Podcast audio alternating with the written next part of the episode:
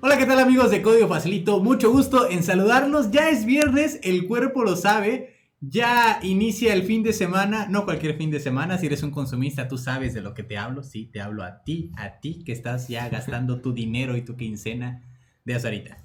Bienvenidos a Central. Sí, en México es un fin de semana muy especial, además es fin de semana de lo que llamamos, no sé si lo llaman así en todos lados, pero lo que llamamos puente. El lunes no se ah, trabaja. ¿Es puente? Así es. Eh, aquí no lo sabemos porque trabajamos 24 horas, 7 días a la semana. Solo sabemos que es viernes porque nos avisan que ya hay que hacer central. Eh, pero sí, es un fin de semana bastante especial. Eh, fue un tema, fue una semana también bastante movida e interesante en términos de tecnología. Es correcto, muchas cosas. que, que, entre otras cosas terminó con uno de los de las figuras más prominentes de la programación, creador de uno de los frameworks más importantes en la historia del desarrollo web, siendo eh, etiquetado en televisión nacional como alguien que tuiteó algo viral.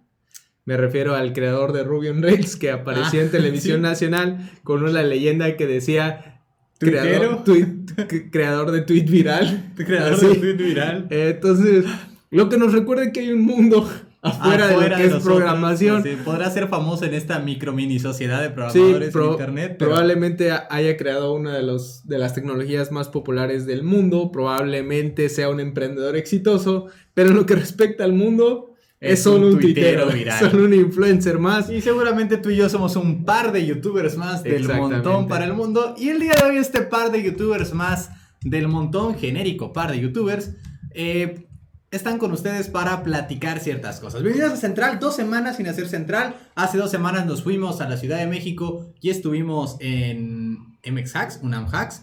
Y hace dos semanas estábamos festejando el Día de Muertos. Entonces no, no tuvimos eh, Central, pero ya estamos de vuelta. Bienvenidos a, de nuevo a este su programa de opinión eh, favorito del Internet. Sí, recuerden que aunque el tema central del día de hoy es los algoritmos, los algoritmos y su tendencia a la discriminación. Eh, vamos a tocar ese tema casi al final del, live. Si luego nos preguntan, ¿no? Ya Exactamente, los algoritmos. Vine a, vine, a, que dijeran lo de los algoritmos. Por ahí de las 4.30, 4.35 viene el tema central. Y de mientras hay unas, una serie de secciones bastante interesantes que vamos a discutir. Eh, temas muy importantes. Por supuesto, vamos a hablar de Facebook. Así que muy bien. Vamos a comenzar. Señor Uriel, ¿cómo estás? ¿Qué has estado haciendo últimamente? Bien, y aquí trabajando Escuché que hiciste un nuevo curso de cómo crear tu primera página web. Renovado y Revolution. Totalmente gratis. No es publicidad, es un consejo de ser humano ser humano. Vayan a ver el curso de cómo crear tu primera página web totalmente gratis. Sí, ya vamos por los 350 alumnos. Uf. Y todas las calificaciones como excelente hasta ahora. Estuvimos hablando el día de ayer, yo estuve aquí frente a esta cámara hablando sobre redes sociales, me puse muy intenso, me puse, fui etiquetado como Chairo por los comentarios en el internet, fue muy, fue muy disfrutable ese, este momento y quería platicar contigo acerca de los centennials y el futuro de las redes sociales. Uriel, cuéntame tu opinión, tú cómo ves este asunto, tú que eres un enamorado de Snapchat, que te pagan por hablar bien de Snapchat en este programa. Eh, TikTok va a ser tu siguiente patrocinador, al parecer. Pues la, verdad, siento que no soy para TikTok. Eh. Nadie que tenga más de 25. sí, sí me da penita, la verdad, grabar mi TikTok, así que no, no, no creo que sea para mí. Pero eh, vimos una semana en la que, bueno, no es la primera vez que Facebook ataca a TikTok. Y, como platicamos, y me parece que platicaste de eso eh, en, el, en la live, eh, tiene, tiene buenas razones, ¿no? Para hacerlo. TikTok es una de las redes sociales más usadas en el mundo, incluso más que Snapchat, más que Twitter, más que LinkedIn, más que muchos, más que Pinterest. Muchos de los, de los players, muchos, muchos de, los, de los jugadores clave en redes sociales tienen mucha menos audiencia que TikTok. digo, literalmente menos que Twitter. Y, lo más importante es que el gran la gran mayoría, me parece que es más del 40% de la gente que usa TikTok está entre los 16 y los 21 años, es decir, la famosa generación Netflix, la generación Net Z, esas personas que aprendieron a usar tablets desde los 3 años. Yo hasta la fecha las tablets, mira. hasta la fecha no me acomodo. Pero sí, o sea, esa, esa generación que puede destruirte en Fortnite utilizando una tablet mientras tú usas un control profesional de videojuegos. Está más en TikTok que en cualquier otra red social. Por ahí otra de las redes sociales, digo, las redes más sociales más populares para la generación Z, Instagram, TikTok y Snapchat. Ahí están los adolescentes. Si un día te interesa ver cómo va la tendencia, enfócate en el adolescente, ve y ve con tu sobrinito, tu primito, tu hermanito, puede ser que lo tengas, y ver qué, está haciendo. Y más o menos verás que probablemente sus intereses no son para nada parecidos a los de esta generación. Tenemos esta semana, eh, vamos a empezar con, con lo primero, todavía no vamos a pasar a Facebook, que sí tiene cosas interesantes que decirnos esta semana. Apple contra las tecnologías web. Eh, en su momento Steve Jobs nos prometió que la web, o sea, él decía que el futuro de la web era, era prominente, que realmente era, era bueno. Sí. Pero pues actualmente se ve como un asunto más como para eliminar la competencia en el desarrollo de, de aplicaciones. En su momento, Apple siempre se manifestó acorde a la, a la ideología de que la web era el futuro. A la actualidad, hoy tenemos, eh, digamos, ciertas razones para creer que Apple nos mintió. Así es.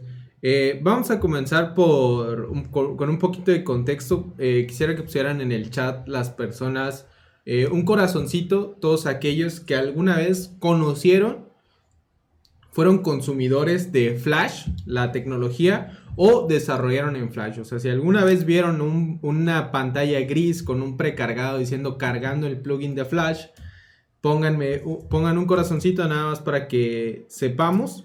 Flash Player el Flash Player, por supuesto. Eh, y el, Flash Player era quizás la tecnología más popular para desarrollar lo que en ese momento se llamaban las Rich Internet Applications o las aplicaciones enriquecidas con más funcionalidad, con más dinamismo, hasta que llegó el buen iPhone. Cuando Steve Jobs introdujo el iPhone, una de las grandes novedades que tenía el iPhone es que no iba a ejecutar el Flash Player. Cero Flash, cero Adobe. Y, y, Steve Jobs... no podía. Ajá, y Steve Jobs hizo la campaña, eh, y ahorita, ahorita vamos a hacer un análisis de eso. Eh, Steve Jobs hizo la campaña de que era en pro de HTML5, que era el estándar. O sea, ¿para qué vamos a traer el player si podemos hacerlo, con los estándares web? Y el futuro es HTML5. Literalmente dijo que el futuro era HTML5. Ya vemos hartos corazones de mucha gente que está, que efectivamente recuerda la época en la que cargabas cosas a través de Flash Player, alguien ya hizo mención de los jueguitos de Facebook. Juegos de Facebook increíbles. Eh, todo lo que tuviera que ver con video era el Flash Player. Todo lo que tuviera que ver con streaming era el Flash Player. Tomó muchos años a YouTube dejar el Flash Player. O sea, de hecho, Google Chrome en su tiempo ganó muchos usuarios por eso. O sea, porque tenía una buena interacción con el Flash Player, no así por Internet supuesto, Explorer. Mucha, mucha Chrome. Una de las cosas que hicieron famoso Chrome es que traía preinstalado el Flash Player. No tenías que instalarlo. Si ustedes alguna vez se dedicaron al formateo de computadoras, sabías que entre el, paquete básico era instalar el Flash Player. Exactamente. Después de que ya habías formateado la computadora, instalado los drivers, instalado el Office, venía el Flash Player. Exactamente, porque era algo necesario justamente para tener una buena experiencia en la navegación web. Eh, mucha gente no veía, cuadros blancos y... Y paniqueaba. y paniqueaba y decía, ¿qué onda? Que no puedo visualizar esto. Era necesario en aquella época. Sí, por supuesto. Steve Jobs dijo, eso... El futuro es HTML5. Ya esto del player es el pasado. Y no estaba equivocado. No estaba equivocado, por supuesto, no estaba equivocado y de hecho gracias a, eso eh, la, web ha, ha, ido mejorando y hoy tenemos literalmente aplicaciones que, se, que funcionan con puros estándares web. El problema es que quien se quedó no fue la web, sino el iPhone. El iPhone hoy es el peor dispositivo eh, para utilizar aplicaciones basadas en tecnologías web. No es el peor dispositivo para navegar la web, porque de hecho el iPhone es el dispositivo que ejecuta JavaScript más rápido que cualquier otro, incluso que la MacBook Pro. El iPhone es más rápido para ejecutar JavaScript en el, navegador que la MacBook Pro.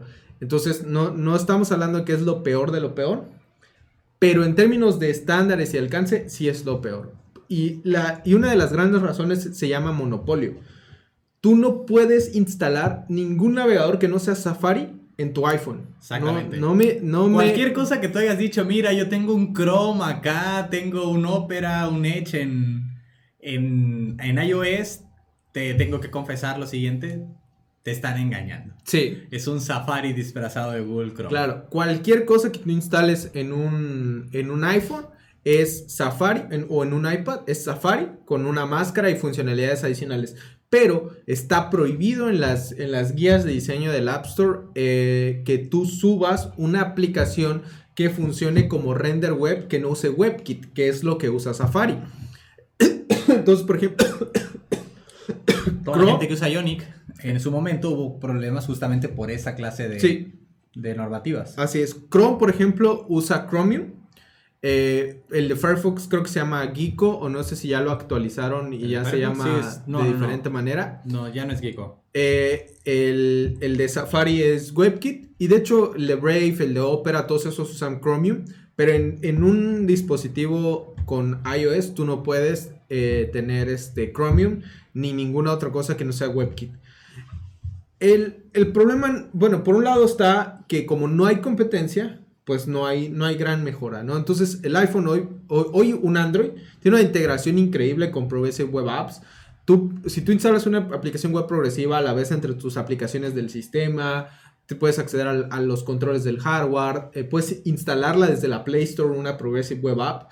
En cambio, en, iOS, ni, lo único que puedes hacer es tú decirle agregar al, al inicio. Exacto. Ni siquiera te va a aparecer un instálala ni nada de eso. Y no fue sino hasta hace unos meses que integraron Service Workers. Entonces, eh, literal, hoy es este el, ecosistema uno de los peores. Y eh, entonces queda la duda de de, cuál era su compromiso con la web. O sea, básicamente Por vino Apple a vendernos que ellos eran el compromiso, viva la web, viva las cosas. Eh, cabe mencionar que en aquella época no estaba muy bien establecido Swift, ni siquiera todo su entorno de desarrollo. No, Swift no existía. ahí. sí era, complejo. exactamente era, era complejo. Me imagino que ahora que ya tienen su propia plataforma bien cimentada de creación de aplicaciones, pues ya les, les interesa un poco menos el enfoque de, la, de la web. Pero en su momento los vendieron la idea de que ellos amaban la, web y era la nueva forma de concebir. Y efectivamente no te... Mire, Steve Jobs hizo muchas cosas buenas y malas. De entre todas las cosas buenas que hizo fue jubilar varias cosas. Entre ellas el puerto, el puerto VGA en las computadoras, el puerto USB también ya lo, casi lo jubilan. Y también jubiló de alguna manera eh, eh, Flash dentro de los navegadores web. No fue para mal el cambio, pero sin embargo nos muestra eh, que era un cambio, digamos, más que obedecía más a sus carencias de la actualidad y ahora que tienen la manera de, solventar esas carencias, les importa muy poco. Hay que recordar que eh, eh, Apple nunca ha querido que tú puedas utilizar una misma tecnología y exportar a distintas aplicaciones. Esa es el, la base de todos los multiplataforma como Flutter, como Xamarin, como iOS. Pero hay que recordar que la única razón por la que hoy tenemos todas estos multiplataformas y que puedan exportar a iOS es porque en algún punto Adobe fue a la corte a demandar a Apple por, mono, por prácticas monopólicas porque no permitían las aplicaciones de, que, de lo que en su momento se llamaba PhoneGap. Entonces, no es porque Apple haya dicho, bueno, ok, estas sí, estas no. Simplemente eh, fue, una demanda que perdieron y por eso tuvieron que aceptar eh, aplicaciones hechas con otras tecnologías que no fueran. A Apple no le gusta tu Flutter ni tu Ionic. Exacto. y, y, la, y uno puede decir, ¿pero por qué? O sea, no es propaganda para Swift ni es propaganda para Objective-C. Se trata de exclusividad. Eso es una práctica muy común en los videojuegos. O sea, Sony hace trato con muchas eh, casas de, videojuegos para hacer juegos exclusivamente para el PlayStation o mismo Microsoft para el Xbox. Y eso es lo que quiere Apple para el iPhone. Que las aplicaciones que, se hacen para el iPhone solo estén para el iphone. Porque a final de cuentas... recuerdo que hubo en su momento un salterío por parte de Apple que hubiera una aplicación en Android para Instagram. Te estoy hablando del año 2011, más o menos, si no es menos 2010. Sí, no, ya tiene muchísimo, pero y es que ese, era el inicio del iPhone, o sea, el iPhone tenía muchas aplicaciones que no teníamos en Android y ese era uno de los grandes, eh, de las eh, grandes razones para usar un iPhone. Exactamente, eran los highlights, eran la exclusividad de cierta clase de aplicaciones que promovían el estereotipo de la superioridad del elitismo social que siempre ha promovido de alguna manera Apple entre las personas, el estatus. Tienes algo, pagas algo, sí, caro, muy caro, que no pueden tener los demás. Sí, y, esta ideología va en contra de la, de la web, donde la web es multiplataforma por defecto. Entonces. cualquier cosa que corra un navegador.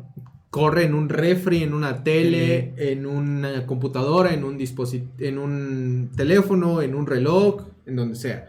¿no? Exactamente. Eh, entonces, yo, yo, mi análisis es que eh, es un recordatorio que Steve Jobs podía vender lo que sea, o sea, podía, literalmente nos convenció de que era para nuestro bien cuando simplemente estaba protegiendo los intereses de Apple. exactamente. Y era increíble para eso, la verdad. Entonces, eh, una pena porque, eh, digo, las Progressive Web Apps han avanzado mucho, pero... Una pena que los usuarios de iPhone se estén perdiendo esta clase de cosas claro, en la y, web. Y va a todos, o sea, les interesa, las, las Progressive Web Apps están ligeramente... Eh, como detenidas, porque literalmente la mitad del mercado está en el iPhone. Entonces no puedes tú mm, tirar todo tu negocio a una Progressive Web Pero es que es, también es un negocio para, para Apple. O sea, mira, Apple te cobra un ojo de la cara anual por tus apps. Claro. Tú llegas con tu aplicación web progresiva que no le cuesta nada, que no le pagas nada a Apple para que esa persona la pueda integrar a sus aplicaciones en el móvil. O sea, ellos de verdad están comprometidos con quitarte dinero por sus por aplicaciones que se puedan usar en el y, iPhone. Y esa licencia es también elitismo, porque la licencia, eh, para todos los que desarrollan móvil sabrán quizás que la licencia para desarrollar para Apple cuesta como 99 dólares al año. 99 al año.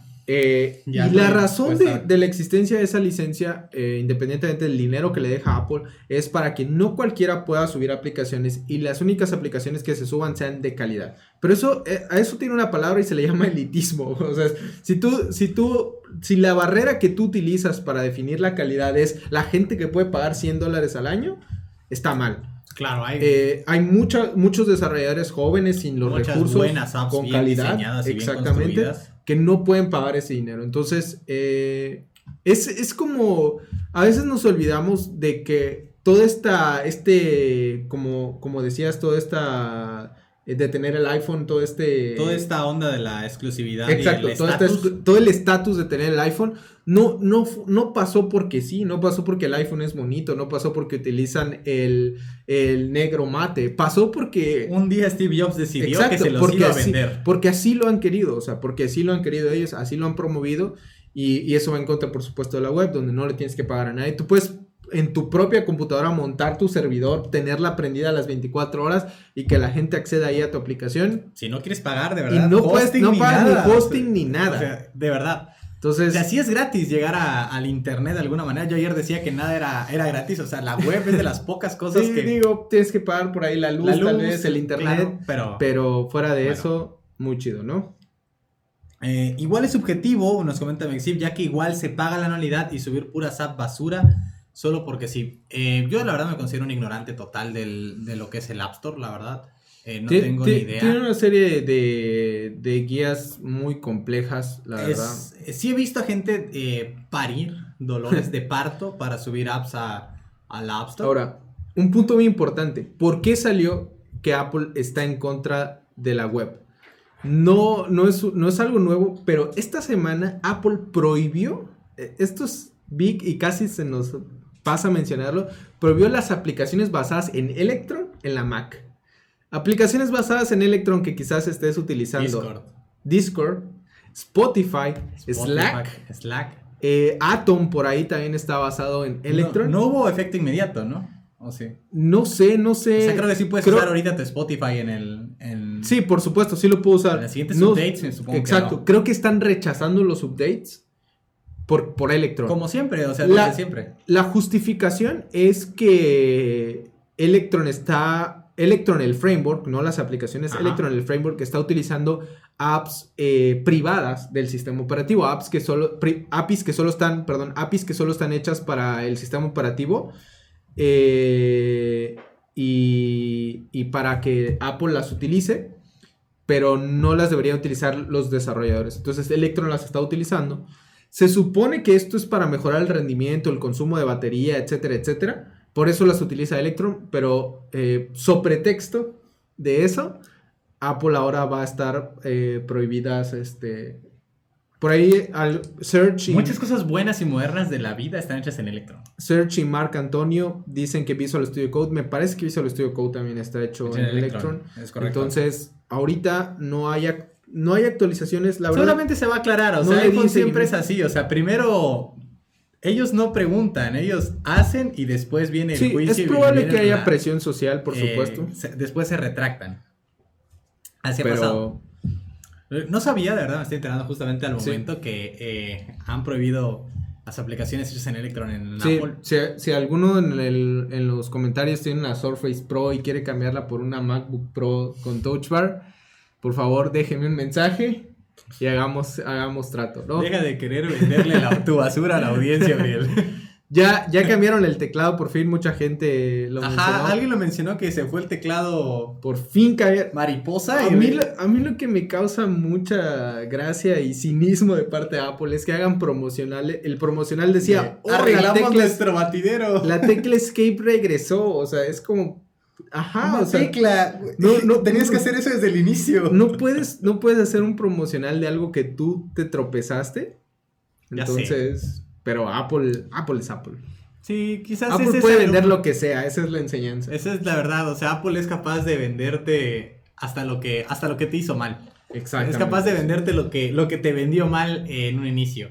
Así están las cosas. Eh, hoy vamos a hablar bastante de Apple, es una realidad. El tema central pues viene netamente de esto. Y ahora en su sección favorita de muchos personajes de la audiencia y también quizás mi sección favorita del central, hoy Facebook lo hizo de nuevo.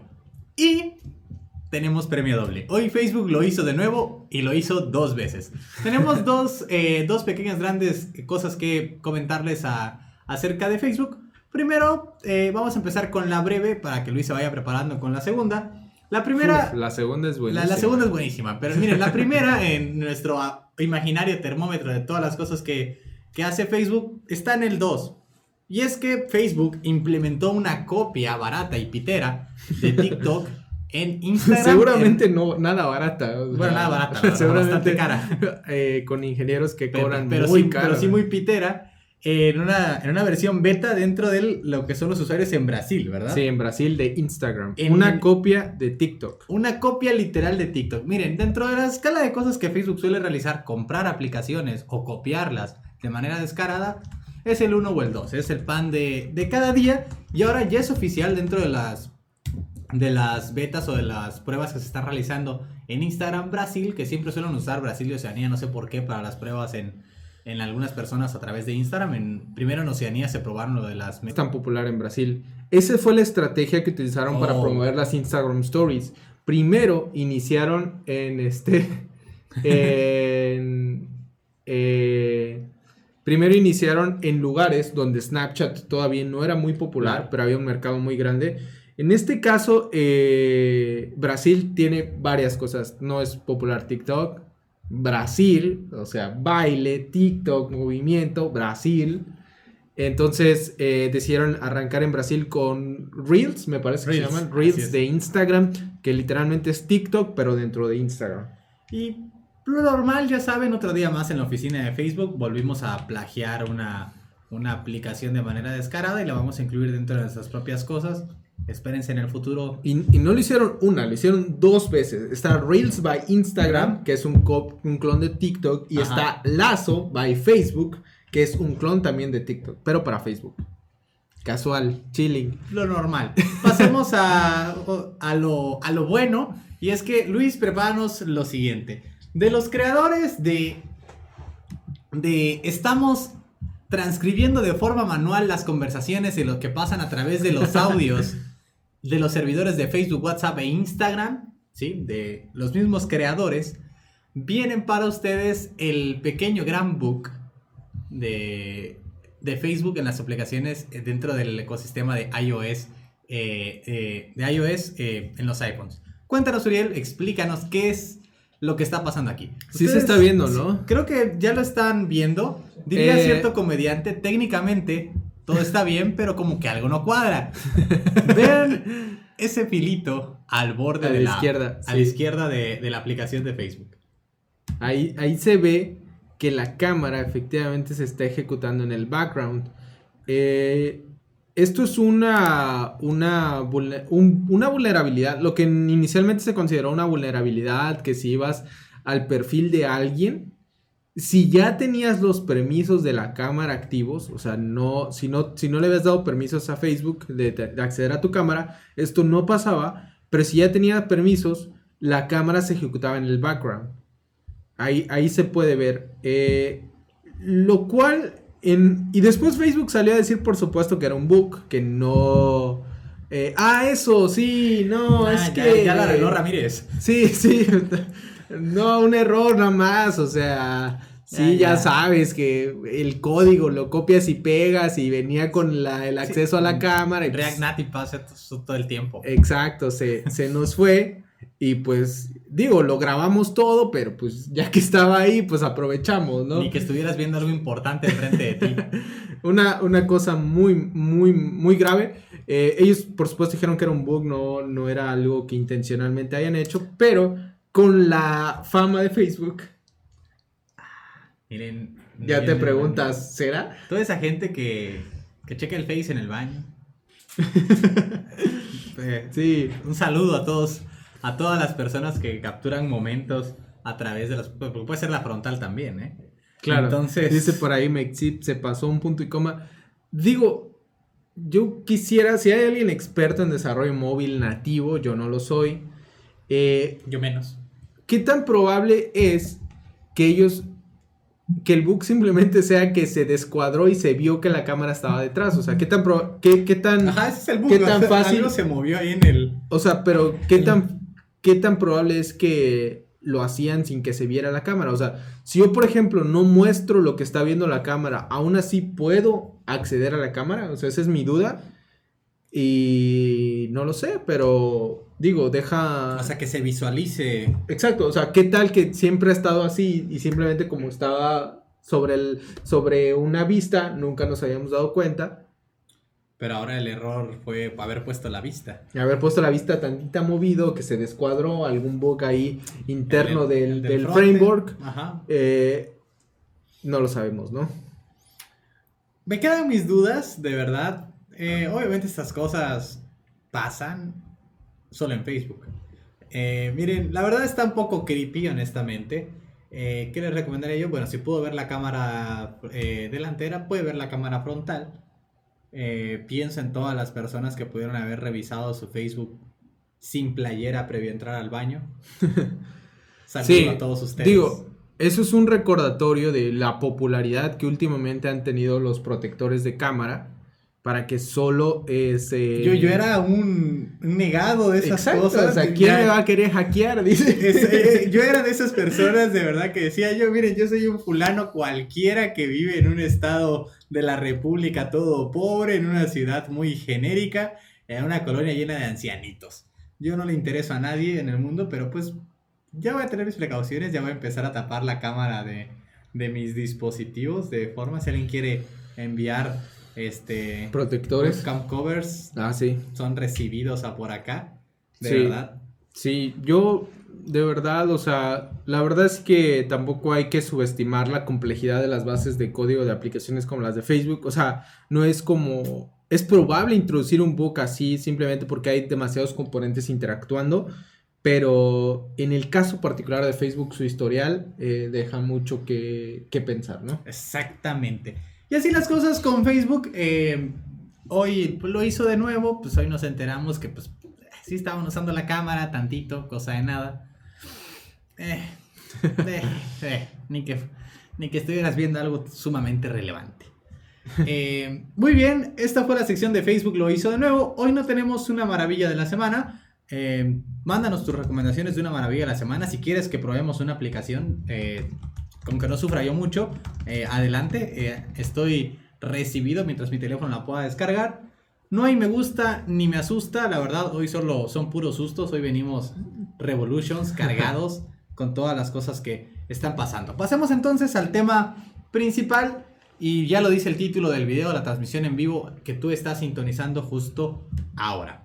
Los algoritmos son sexistas. Y tú te preguntarás cómo los algoritmos entraron a este modelo patriarcal, opresor y falocéntrico en manera de que ahora hasta los, los cataloguemos como sexistas, ¿no? Los cataloguemos como sexistas, los algoritmos. Es muy interesante que lo menciones, porque mucha gente asume que porque es un algoritmo, es un programa con, basado en lógica, sin sentimientos, sin emociones, sin tendencias ni nada. Según tu materia de compiladores acerca de la semántica y la creación de un algoritmo, no, no corresponde ni obedece al hecho de poder tener aspiraciones, emociones o gustos un algoritmo. Sí. A menos que sea de inteligencia artificial y aprenda.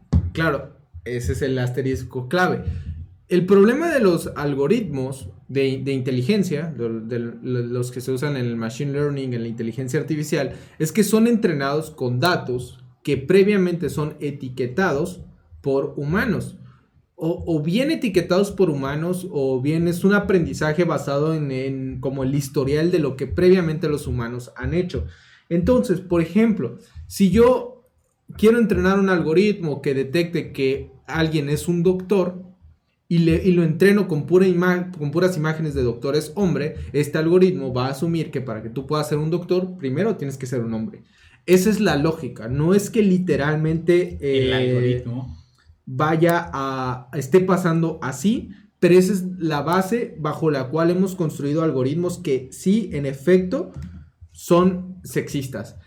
Y el escándalo se desata cuando David eh, Heyman Hanserman, creo que así se pronuncia, o mejor conocido como DHH, el creador de Ruby on Rails, el CTO de Basecamp, eh, tuiteó que eh, a su esposa se le había asignado un crédito, no sé si 10 o 20 veces menor al de él, cuando su esposa tiene un historial crediticio en los Estados Unidos mucho más largo que el de él. DHH es, de, es danés, me parece, es de Dinamarca, no es estadounidense. Su esposa sí es estadounidense. Tiene un historial de crédito más largo, cero deudas, millonaria, eh, este, nunca, nunca tiene cero deudas. Hablando específicamente, estamos hablando del Apple, Card. Perdón, sí, estamos hablando del crédito asignado. Del crédito asignado por, Apple, Card.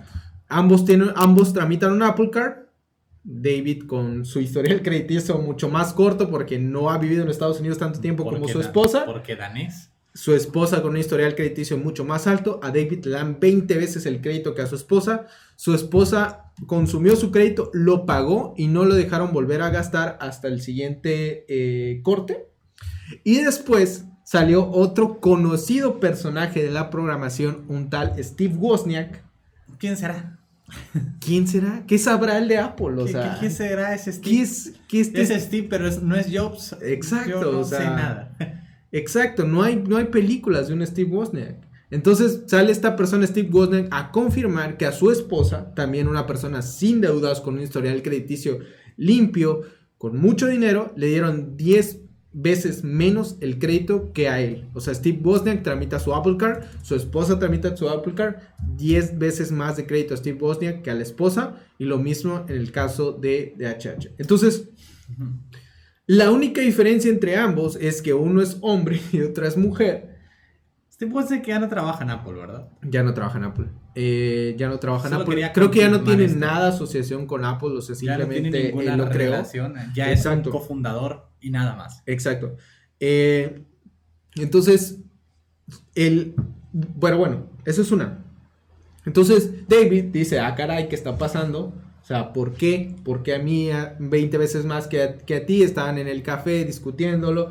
Este, ¿cuánto te tocó a ti? No, pues que me tocó tanto, a mí me tocó tanto. Ah, pues yo tengo más. Entonces hablan al, al, soporte del Apple Card quien los manda con el soporte de. Puedes poner el artículo, es que no me sé el nombre de estos pelotudos. A ver. ¿Quiénes? Los de. Los de Goldman. Goldman Sachs. Sachs Group, que es la, los banqueros que detrás del, del Apple Card.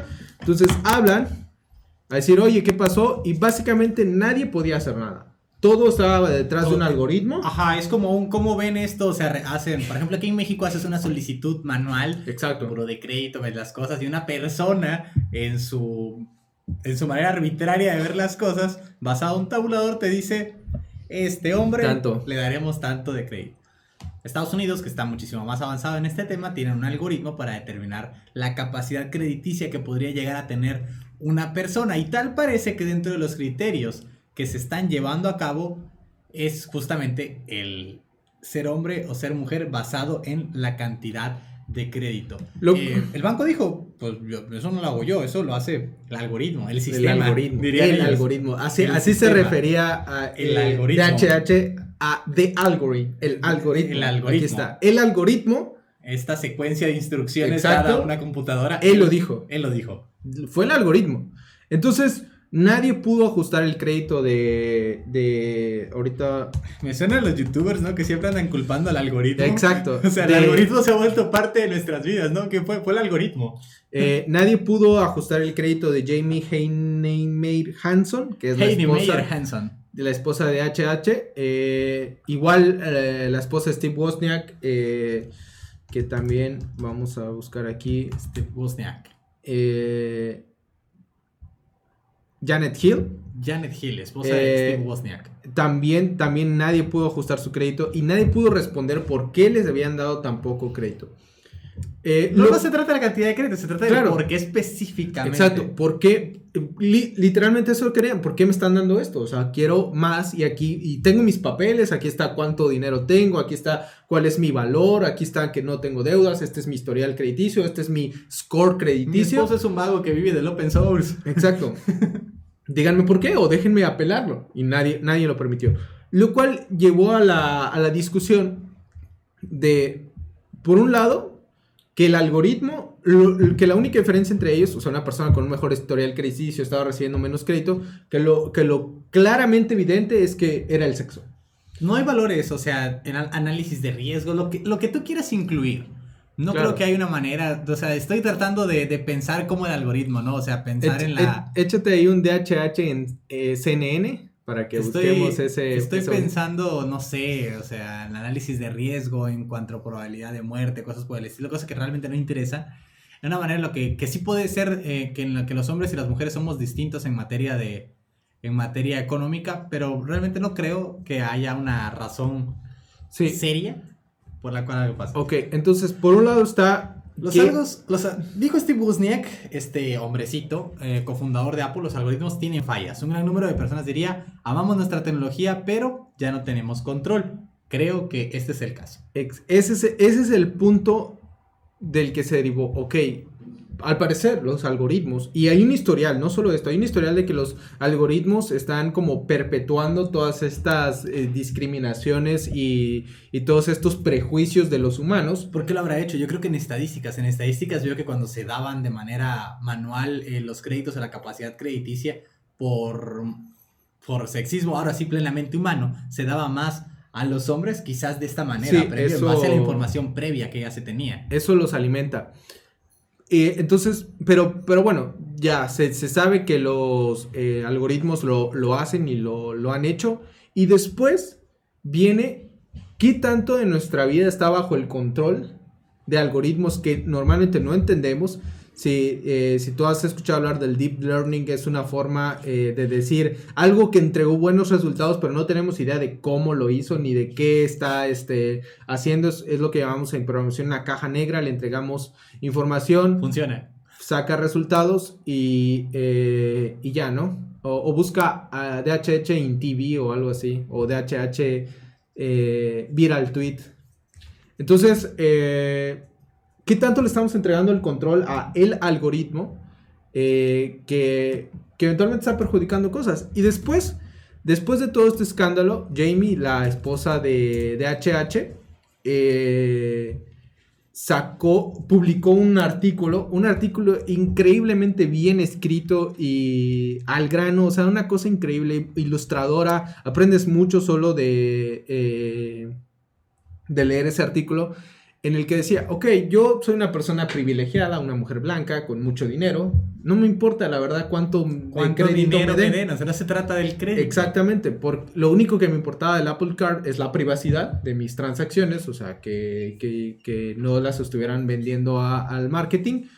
No me importa, pero ¿qué pasa cuando una mujer emprendedora va y tramita un crédito y le dan 20 veces menos que a un hombre que también está emprendiendo y que, eh, y que tiene un crédito, eh, un score crediticio igual o menor que el de ella. Entonces ahí seguimos perpetuando todo, todo eso de la... Ya, yo creo que ya está. Ahí está, mira, qué hermosa imagen. Ahí está. Así la televisión hoy en día. Dice ahí... Eh, Autor de tweet viral. Desata eh, Sparking Apple Car Proofs Speaks Estalla, chispa. Sí, sí, sí acerca del, Apple Card. Habla. habla acerca. Habla acerca de esto. Habla. esta es una imagen de DHH en televisión explicando su tweet sobre el sexismo del algoritmo del Apple Card.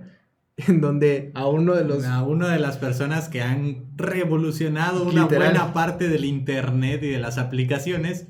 Se le etiqueta como un autor de tweet viral ahí a la altura de no sé, dime un tuitero famoso. No, soy tan de no sé. tuiteros famosos, pero inserte, inserte tuitero famoso. A la altura del viejo Paulino o esas personas, soy Margarito. Exacto, sí. a la altura de, no sé, un tuitero, un tuitero cualquiera. Eh, bueno, básicamente es un recordatorio de que quizás no, no es tan buena idea entregarle eh, simplemente eh, las cosas a, un algoritmo que no entendemos. Es un seguro para muchas personas el algoritmo. Exacto. El algoritmo, lo Es que él no, porque damos por entendido que los algoritmos no fallan. Alguien cree que el algoritmo es una clase de deidad inapelable que no puede llegar a tener alguna clase de equivocación, pues porque está hecha en una máquina. ¿no? Polo, Entonces, eh, tenemos ahí, por cierto, en la nueva sección de las cosas que nos da la televisión, ustedes pueden ver este, otra joya de la televisión, ya que estamos interrumpiendo, eh, ya la pone Luis.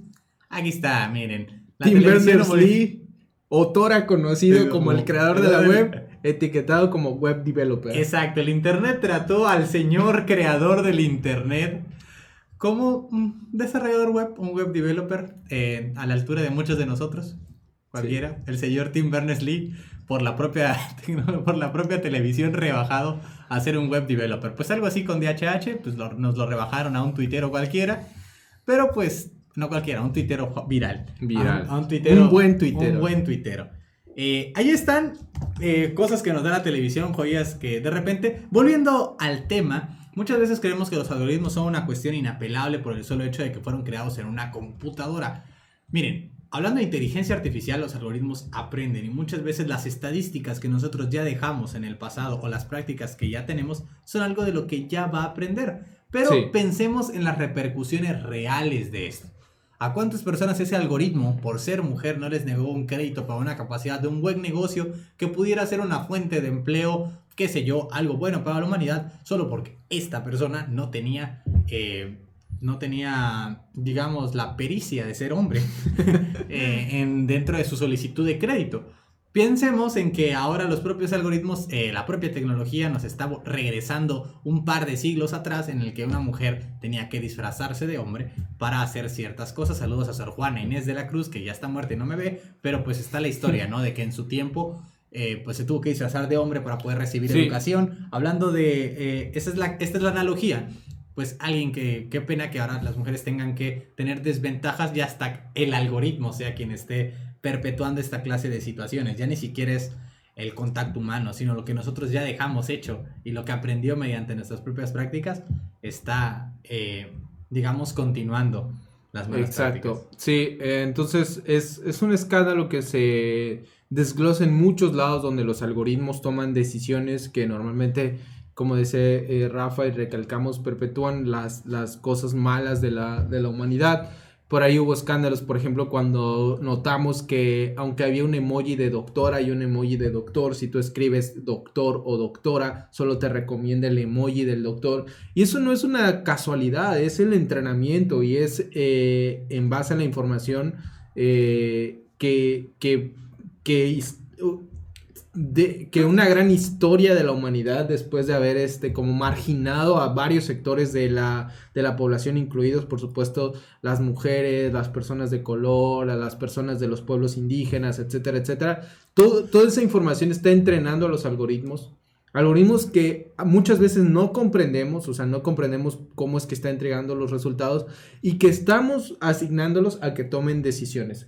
Por ahí está eh, también el caso de ese video viral eh, de una persona de color poniendo su mano en el dispensador de jabón y no le entregaba nada porque nunca fue entrenado con, eh, con, esas, con, esa información. Exacto con esa característica. Entonces, mientras los algoritmos vayan cubriendo más partes, cosas no tan triviales como dispensarte jabón, sino, por ejemplo, eh, autos que se manejan solo, armas, eh, drones, todo, todo eso. Entonces, deja de ser trivial que estemos eh, entrenándolos con información que que, tiene una tendencia a marginar a varios sectores de la población. Exactamente, o sea, lo que estamos haciendo realmente no lo estamos haciendo en manera de ser totalmente incluyente. A veces pienso que estamos eh, perdiendo tiempo con ciertos cohetes al espacio cuando las cosas que tendríamos que estar trabajando para el mundo y la praxis como que todas las personas tengan el mismo tipo de oportunidad de experiencia. Ya no estamos hablando de oportunidades, sino de experiencia de, usuario. Es una persona que merece tanto jabón como cualquier otra al momento de extender la mano al dispensador, que las otras personas, eh, que el resto, quienes están creando la tecnología, también se den a la tarea de, se den a la tarea de, eh, de entrenar o de trabajar para que esta clase de eventualidades se, se den. Ya dejamos el, atrás el tiempo en el que en el que para la práctica y para ser solamente generales y muy prácticos, eh, enfocarse solamente en los hombres, ese fue el pretexto durante muchos años, era como que, bueno, es más fácil programar solo para este segmento y lo demás son excepciones. Ya no vivimos en época de, de excepciones, vivimos en época de, de generalidades a, a total. Y es lo que hay, es lo que nos está dando el mundo, sin embargo, no perderemos la oportunidad de, de señalarlo y de decirles a ustedes desde nuestro rinconcito pues que hay que ser incluyentes al momento de programar. Y al momento de programar, por supuesto, al momento de entrenarlos, y, y es un recordatorio de que los algoritmos sí fallan, entonces... Eh, siempre, siempre debe de haber como un factor humano. El algoritmo de eh, YouTube está fallando al no darnos más exposición. Exacto. Siempre debe de haber un factor humano que pueda eh, como sobreescribir al algoritmo eh, en otras ocasiones he hablado de mi candidatura como rey dictador de la web, en la que he dicho, una, de mis propuestas de campaña es que todas las aplicaciones que ordenan por algoritmo el contenido deben de ofrecer una opción, para ordenarlo cronológicamente sin la intervención de un algoritmo. Eh, Twitter lo puede hacer, aunque a cada ratito te lo está regresando al algoritmo, pero Facebook, Instagram, YouTube, todos esos van a cambiar una vez que me elijan. De verdad, o sea, piénsele tantito ahorita que hablamos de algoritmos, dense la tarea de pensar un poco lo que quieren ver, disfrutar las cosas, que no sea una computadora dándote a ti lo que tienes que consumir, lo que tienes que vivir, pues te va a mostrar lo que tú crees que lo que cree que te gusta y te va a mantener en ciclo, círculo, cíclico, cíclico. Sí, porque es normal. Aquí la clave es que el, algoritmo está optimizado para que sigas consumiendo. O sea, también eh, en, el la cronología, por ejemplo, hay un momento en que ya no tienes nada más que ver. O sea, ya viste todo, ya, viste, ya llegaste a la hora en que, en que empezaste a ver cosas, ya viste todo, ya cierras la app. Pero cuando es un algoritmo... Eh, sí, el algoritmo considera que sería bueno volver a revivir algunas cosas, exacto, Entonces te, lo vuelvo a poner. Exacto, sí. Eh, Uriel presidente, Rails para todos, tienes Rails para todos. Gracias, eh, Julián. pues tendríamos que ver estos lives a través de Snapchat si Uriel se vuelve presidente de la web. Entonces, piensen bien su voto. a ver si, a ver a quién le están dando el poder de, de la web. Eh, ahí están, eso es lo que tenemos el día de hoy para ustedes. Está la, el tema, la conversación, está puesto sobre la mesa. Platíquenlo, vayan y platiquen sobre las sobre, con las personas sobre todo lo que aprendieron o escucharon el día de hoy. Háganse los interesantes en su siguiente reunión de amigos diciendo, oye, ¿sabías que Apple es sexista con sus algoritmos? y te van a preguntar por qué y tú vas a poder explicar un poco es, lo es un buen tema de, conversación. Es un buen tema de sobremesa, ¿no? Así, familia, ustedes saben lo que es el algoritmo. El algoritmo, exactamente. Familia, permítanme hablarles de el, algoritmo. El algoritmo. Eh, entonces... Pues bueno, esperamos que les haya gustado el programa del día de hoy. Eh, y pues, estuvieron muy interesantes todos sus comentarios. Creo que hubieron temas muy eh, entretenidos para la discusión. Ya saben que hacemos esto cada viernes a las 4 de la tarde y que Eh, ah, alguien nos comentó algo que quizás comentamos para, consideramos para este programa, pero al final ya no se la luz. Eh, Joel Yes, rápidamente, ¿qué opinan de que a Pemex le atacó un virus? Ya había un genio ahí diciendo que solo había que respaldar la información, formatear y listo, que él lo hacía por como por un millón de pesos. sí, eh, es todo un tema. Lo, que quiero entender es que es de estos ataques donde encriptan la información y para desencriptarla es como una extorsión. Eh, exacto, es una extorsión de datos. Exactamente. Eso es como se me hace muy no sé cuál es la palabra, se me fue, pero se me hace muy como del futuro que estemos extorsionando con datos. Es una cosa muy loca. Eh, por supuesto no tiene nada que ver con antivirus. Eh, si por ahí vieron a algunos periodistas diciendo que simplemente no renovaron el, el antivirus, el, antivirus, el, Kaspersky, no, no, no se nos olvidó renovar, el Avast ya no estaba actualizado. La base de datos no se había actualizado. No había sido actualizada. Exactamente. Pero es, por ahí se, se escuchó al. Es mucha tela, han de recordar. O sea, podemos tocarlo en otro. Sí, yo creo que un experto en seguridad también tendría que darnos su ah, perspectiva. Es muy probable que por no haber pagado no el antivirus, porque en primer lugar los antivirus son mucho más baratos que contratar un equipo de seguridad pero es, es, probable que haya pasado por no haber eh, un de seguridad, no un antivirus. Exacto, por no haber invertido en seguridad. Eh, entonces, eh, puede pasar, es, es una realidad. Eh, es una realidad que, que a veces los más vulnerables son las dependencias de gobierno en todos los gobiernos de Latinoamérica y muchos de ellos están muy comprometidos con Microsoft, así que hay que recordar que Pemex es una de las 10 empresas o 20 empresas por ahí con más valoración del mundo. O sea, es una empresa brutal, brutal, brutalmente rica. O sea, hay mucho dinero en Pemex y es una, es una grosería que a una empresa de ese calibre le hayan hecho esto. Bienvenidos a México. Bienvenidos al gobierno mexicano. Dice por ahí Joel que a él le pasó y que le pasó por instalar un crack. O sea, sí estuvo de moda, especialmente cuando eh, estuvo muy creciendo mucho el Bitcoin. Que, que hacían estos ataques de extorsión de datos y te decían, bueno, mándame un Bitcoin, mándame .00001 Bitcoin y te la desencripto de volada. Eh, una cosa rarísima. Es mucha tela donde cortar lo de la ciberseguridad y los gobiernos, especialmente el mexicano, que es el que tenemos expertise. Sí. pero ya lo hablaremos en otro programa. Por ahí están diciendo que van a reemplazar a Mar Zucaritas eh, como el rey de la web y te van a, van a votar por el benévolo dictador eh, Uriel. Nosotros ya nos vamos, ya es hora, disfruten de su fin de semana. Si eres mexicano, disfruta del puente. Si eres mexicano, no disfrutes del buen fin. Eh, pasa de largo. De verdad, bueno, aunque si eres mexicano, disfruta de otras promociones que hay en código facilito que no son del buen fin, aclaramos totalmente. guiño, guiño. Chécalo por ahí. Nosotros nos vamos. Déjennos su like por si no lo han dejado. Si te gustó este programa, recuerda que un like es un voto más para que Uriel se vuelva el dictador benévolo del internet de ahora en adelante. ¿Sale? Nos vemos. Muchas gracias a todos. Hasta luego.